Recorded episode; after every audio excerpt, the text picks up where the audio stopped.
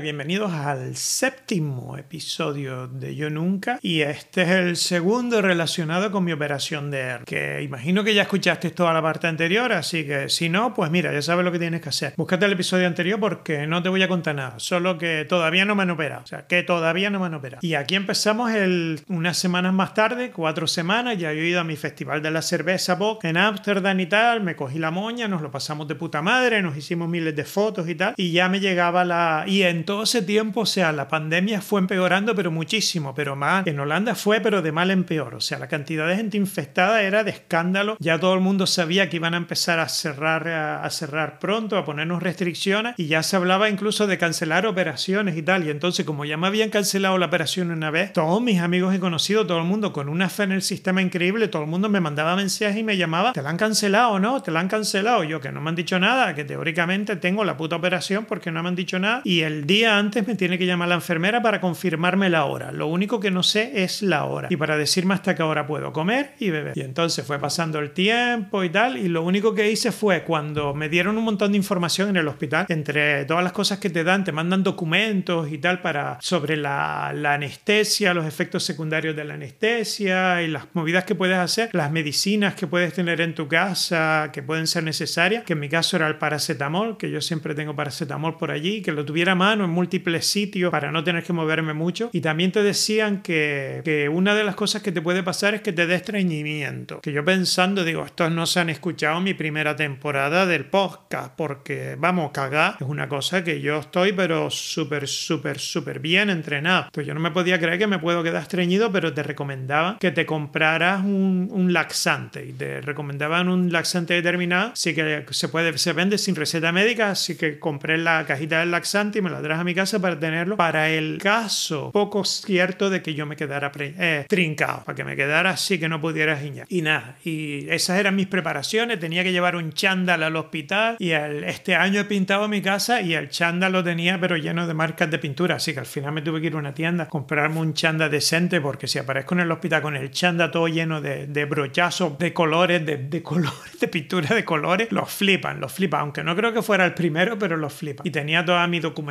todas mis coñas y tal. Y el día antes se supone que me tenían que llamar entre las 11 de la mañana y las 3 de la tarde para decirme la hora de la operación. Yo a las 11 ya súper preparado, el teléfono con el volumen al máximo, súper cargado de batería y que no me llaman, y que llega a las 12 y que llega a la 1. Y yo que me había, tenía, tenía hora para ir al cine, yo pensando voy a tener que cancelar porque no es que no me llaman, son las 2, las 2 y media, las 3 menos cuarto, y así que no me llaman, que no me llaman, que no me llaman. Y yo ah, decía de, de 11 a 3, o sea, ya quedan 5 minutos, yo ya buscando el teléfono para llamar yo. O sea, digo, voy a llamar, que se han olvidado de mí, pregunta, mire, mañana me operan o no. O sea, esto lo cancelaron y esta vez ni se molestaron en decirme nada. Pues cuando quedan dos minutos para, para que sean las 3 de la tarde, suena el teléfono, que casi que me dio un susto porque yo ya iba a marcar. Y entonces me, es una enfermera en el hospital y tal, y habla, me dice, mancha, que mañana tiene una operación. Digo, yo lo sé seguro, usted no sé, porque con todo lo que ha tardado, o sea, yo creo que usted no lo tenía muy claro. Yo lo tenía clarísimo, pero usted no lo sé. Dice, sí, no, tal, perdone, pero es que estamos aquí muy liados y eso, y que sepa que su operación es, tiene que estar en el hospital a las 2 de la tarde. O sea, su operación no va a ser por la mañana, va a ser por la tarde. Tiene que llegar aquí, entrar al hospital a las 2 de la tarde, tiene que ir a tal planta, a tal sección y tiene que seguir, como estamos en tiempos de COVID, te dan como una ruta, tiene que seguir una ruta y apúntelo. Así que yo apunté la sección a la que tenía que ir, apunté la planta, apunté la ruta, la apunté toda y me dice, como es a las 2 de la tarde, no puede comer ningún sólido desde las 8 de la mañana, así que desayune temprano y no puede beber agua desde las 12. Y yo, pues vale, ya nos vemos mañana. Pues como me pusieron la operación por la tarde, a las 2 de la tarde, enseguida me fui a la página del cine, miré la cartelera digo, coño, me puedo ir al cine, que hay peli de 10 a 12, una peli que no he visto, me voy al cine y después de las 12 me voy para mi casa y sobradísimo para las 2. Así que al día siguiente yo dormí de puta madre, o sea, yo ya lo de coger nervios es algo que yo ya intento que no suceda y si es necesario me hago más meditaciones, pero yo ya paso de coger nervios porque al final no puedes hacer nada por cambiar tu futuro, así que qué más da. Así que me piré, me fui al cine, vi la película, después volví a mi casa y entre las cosas que, que estaban entre las instrucciones estaba que no te podías afeitar la zona donde te van a operar ni, ni la zona cercana desde una semana antes. Con lo que yo lo que pensé fue cuando llega allí, pues supongo que cuando haces la, pre la preparación, esta gente te afeita todo por allí, o sea, para si van a cortar y tal. En las ferias americanas siempre se ve que, que afeitan a la gente, que van allí, empiezan y te, te quitan todo el pelo. Porque la mía es en la barriga, o sea, digo, tendrán que quitar algo de ahí, que esa zona es pelúa. Pues nada, y, y como no podía usar crema ni nada, digo, pues voy a llegar como, como como un Cherokee al hospital, es que no me voy a poder ni poner mi cremita Q10 por la mañana, que me voy a quedar así arrugado como una pasa, que aquí, que todos usamos las cremitas estas antes, antes la gente era muy bruta, pero es que ahora todos tenemos nuestra crema de día, la crema de noche, la de ponerte alrededor de los párpados para las arrugas, o sea, yo tengo mi arsenal como todos mis amigos, ¿eh? que esto no es algo que yo haga porque soy rarito, ¿eh? que, que todos mis amigos cuando voy a la casa yo lo primero que hago es ir al baño donde ellos, donde ellos se, se duchan para mirar lo que tienen y todos mis amigos tienen sus cremitas, que aquí ya ninguno se corta. Y yo, si estoy con mi, con mi amigo el turco y nos vamos por Ámsterdam, nos vamos a las tiendas de crema para que las empleadas nos suelten los rollos y nos intenten colocar las cremas. O sea, nos vamos porque la tecnología cambia mucho y lo mejor es estar al día. Entonces yo tengo mis cremitas QDA y como decía que no me podía poner crema ninguna, digo, pues se va a cagar, tío, se, se va a llevar un sustazo que, que no vea cuando me vea allí. Y tampoco me dejaban ponerme colonia nenuco, que digo, eso ya es, pero joder, hay que ser dañino, hay que ser malo, que la colonia nenuco te da ese olorcito a niño chico que, que yo iba todo ilusionado, que cuando estén ahí operando, dice que rico que huele allí. Pues no, va a oler a peo de castaña, porque la nenuco no me la dejaban usar. Así que nada, preparé, lo preparé todo y como al día siguiente sabía que iba a estar jodido y al día, al, día después ya me preparé, me hice magdalena para tener desayuno los siguientes días, ya tenía en la, en la nevera, puse comida y tal, ya tenía todo preparadísimo para estar uno o dos días aquí sobreviviendo sin, sin cocinar y ya tenía también apalabrado para que me llevaran al hospital, para que me fueran a buscar, porque no te permiten que te vayas solo, o sea, te tiene que ir a recoger a alguien y te tienen que traer a tu casa por alguna movida con la anestesia que nunca me ha quedado clara. Pero todo el mundo me contaba unas historias terribles de lo de la anestesia, o sea, de gente que ha hecho otras operaciones. Todo el mundo me habla súper mal de la anestesia, no sé por qué, pero hay una que me dijo que a seis semanas después tenía problemas de memoria y que empieza a hacer algo y de repente como que se le olvida y cambia otra cosa y después se acuerda o al marido le dice, ya, ya no estaba haciendo la comida y después va corriendo a la cocina y se encuentra que se la ha quemado todo porque se le olvidó y ella culpa la anestesia de eso, de una operación de hernia o algo así que le hicieron. Y tengo a otro amigo que me dijo que estuvo 15 días que le daban bajona, que,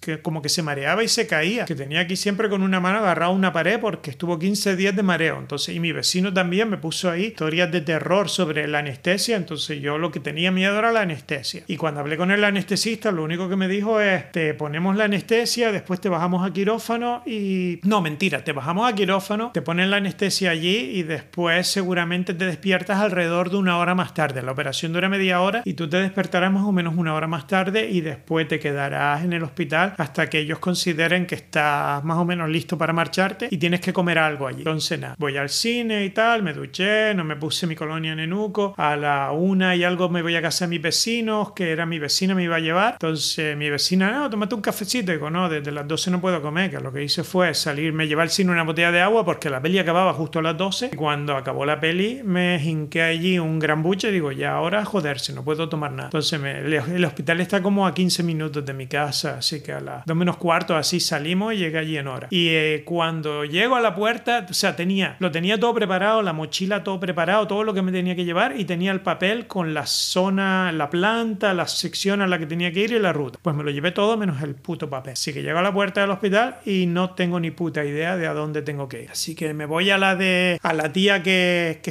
está como en la recepción y le digo, mire Cristiana, que, que tengo una operación de, de, hernia hoy, pero no sé dónde tengo que ir. Me dejé el papelito en mi casa. Entonces la tía entra en el sistema, esto lo miro yo en un pispá, te digo lo que hay. Entonces la tía se pone allí en el, en el policlínico a mirar y, y empieza a mirar allí y ella, que trabaja allí, ¿eh? que es una vieja que tenía, vamos, cincuenta y pico tacos seguro, que, que debe llevar trabajando allí desde que era niña. Y la tía tiene que conocerse a todo el mundo y ella, ay, pues yo la verdad que no sé dónde harán esto. Y yo, pero está mirando en el sistema y dice, sí, pero no dice exactamente a dónde tienes que ir. yo, joder, y no tiene ni puta idea. Y ella, no, pues no sé. Digo, pero usted trabaja aquí, ¿no? Usted no, no es nueva, no está sustituyendo a... No, no, trabaja aquí, pero no tengo ni puta idea de dónde puede ser esto. Pero mira, ¿por qué no te vas a la securata que está en la puerta, la que te da las mascarillas? Esa una novelera que te caga. Tú vete allí, pregúntale a esa y esa ya te dice dónde tienes que ir y encima te da una mascarilla, que veo que no te has puesto la mascarilla nueva y tú no puedes entrar aquí con la mascarilla tuya. Por muy FFP2 o mierda que tú digas que es, aquí todo el mundo se tiene que poner el azul horrible, que somos todos, todos tenemos que llevar la misma basura esa. Entonces me voy a la securata, me hago la cola, me da la mascarilla y le digo, mire que tengo una operación de hernia, pero no me acuerdo dónde tengo que ir. Dice, ah, te vas al final, coge para la izquierda, tira hasta el final, hasta el ascensor y o es en la B1 o en la B3, no estoy muy segura, pero todas esas yumes entusas están en la B1 y en la B3. Entonces me voy al ascensor, me espero hasta que llegue al ascensor y me voy a la B1. Llego a la B1 y en la B1 lo que habían eran quirófano, pero estaban cerrados. Gracias a Dios no vi nada, pues si no ya me voy de allí y me piro para mi casa. Entonces en la B1 no, no hay nada y ya pasé de entrar de nuevo en el ascensor porque me dan un mal rollo de que te caga, que por allí pasa mucha gente con cosas muy malas. Entonces digo, aunque aquello es un policlínico, lo que han hecho en el hospital, o sea, yo hablo siempre del hospital, pero aquello, esa, el hospital lo han dividido como en tres después del COVID y entonces han hecho como dos policlínicos en los que todas las cosas que se podían sacar del hospital principal porque no, no necesitan de que de, ingres, de, te dejen ingresado, las han puesto en los otros dos para así no tener que cancelar por culpa del COVID. Entonces me fui al policlínico, me, estoy allí, me voy a la planta 3. Entonces subo por las escaleras para evitar el ascensor, voy a la tercera planta y aquello era como una planta de hospital con, con habitaciones con cama. Y las, las, las habitaciones en Holanda son con cinco camas. En Holanda son, para un país de gente que son súper fría, a la hora de estar en el hospital es como muy sociable, cinco metidos en una habitación. Entonces llego a la tercera planta, voy andando por allí, no veo, o sea, hay un montón de habitaciones vacías y otras en las que hay gente y voy andando, pero en un punto determinado, como a medio pasillo, hay una sala llena de enfermeras, todas allí de palique y de enfermeros, y uno de los tíos sale, me ve y me pregunta si, si se me había perdido algo por allí. digo, mire, yo se supone que tengo una operación de estas mortales, de, de corazón abierto aquí, con la luz y todo al final del túnel, y se me, se me olvidó el papel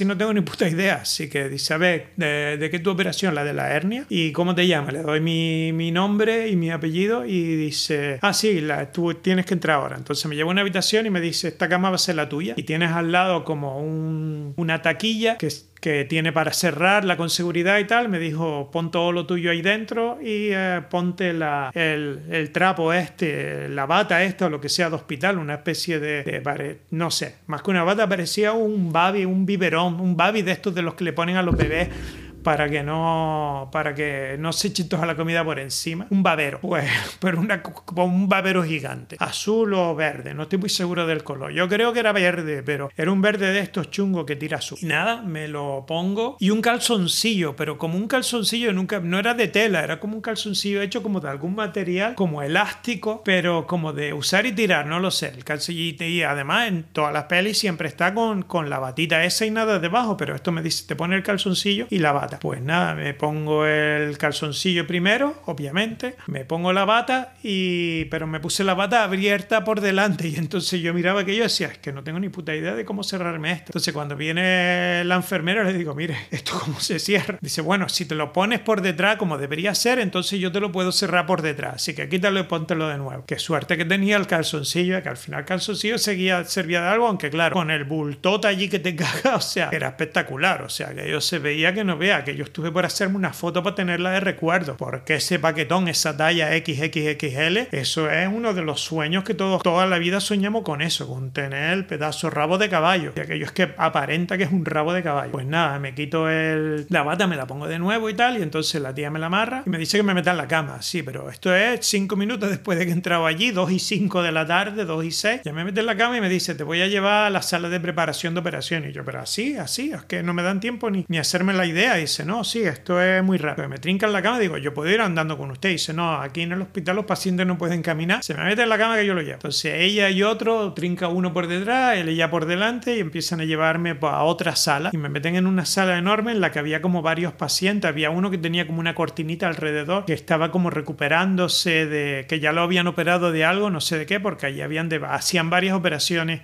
al mismo tiempo. O sea, no, no todo eran operaciones de hernia, pero había como varias gente y después habían otros que estaban en diferentes fases de preparación. Entonces me, me traen allí, me ponen allí, viene una enfermera, o sea, la enfermera se despide y me dice que, que me va a pasar a otra enfermera. Y a todas esto, cuando llegué al hospital, o sea, la primera enfermera, la que me dijo que me quitara la ropa, después de que el otro me preguntara en el pasillo, todos te preguntan lo mismo, es como una obsesión. Entonces te preguntan por el nombre, le doy el nombre. Te preguntan por el apellido, porque en Holanda tienen un apellido. Entonces yo, yo tengo los dos y en el, mi pasaporte aparecen los dos, así que les doy mis dos apellidos que los los confunde. Entonces les tengo que explicar que yo soy español y que en España hay apellido por el padre y por la madre, que no es como Holanda, es una sociedad machista y sexista totalmente y solo se reconoce al padre como para el niño solo tiene el apellido del padre porque la madre es la furcia que lo cagó. O sea, las madres no tienen derecho ninguno a tener el apellido. Entonces el chiquillo solo tiene el apellido del padre. Entonces ya claro, es que es un país mucho más feminista que el nuestro. Es que este país no es muy feminista, es como una verdad. Y la fecha de nacimiento, una obsesión de cojones. Y además le doy la fecha de nacimiento falsa porque no le voy a dar mi edad, que le doy otra. Y le tengo que explicar que mi fecha de nacimiento es en base a 32 años, que le doy la que corresponde a este año teniendo 32 y que si le parece más, pues que le parezcan. Pues me llevan hasta la otra sala y entonces cuando la segunda, el segundo enfermero antes de moverme me volvió a preguntar, que yo pensando, digo, pero si aquella me preguntó también que querrá este totorota, es como comprobación para evitar que la cague. ¿Y dónde me operaban? También me preguntaban qué lado me iban a hacer la operación de hernia. Yo en la de, no sé, o sea, es en mi derecha, pero tal cual me mire usted, yo creo que es su izquierda. Dice, no, es en base a su punto de vista. Digo, entonces es mi derecha. Pues llegamos a la sala de preparación de operación y de nuevo, entran esto todo con la camilla, la aparcan allí y entonces viene una enfermera nueva y coge el chisme, me pregunta mi nombre, se lo doy, el apellido, le doy los dos apellidos, le tengo que contar la historia de nuevo porque tengo dos y tal, me pregunta la fecha de nacimiento, le doy la fecha de nacimiento, le explico por qué no le cuadra el año y todo lo demás. Y en eso que me dice, bueno, pues ahora le vamos a poner una vía en el brazo, le vamos a poner los sensores por, eh, para, la, para el corazón,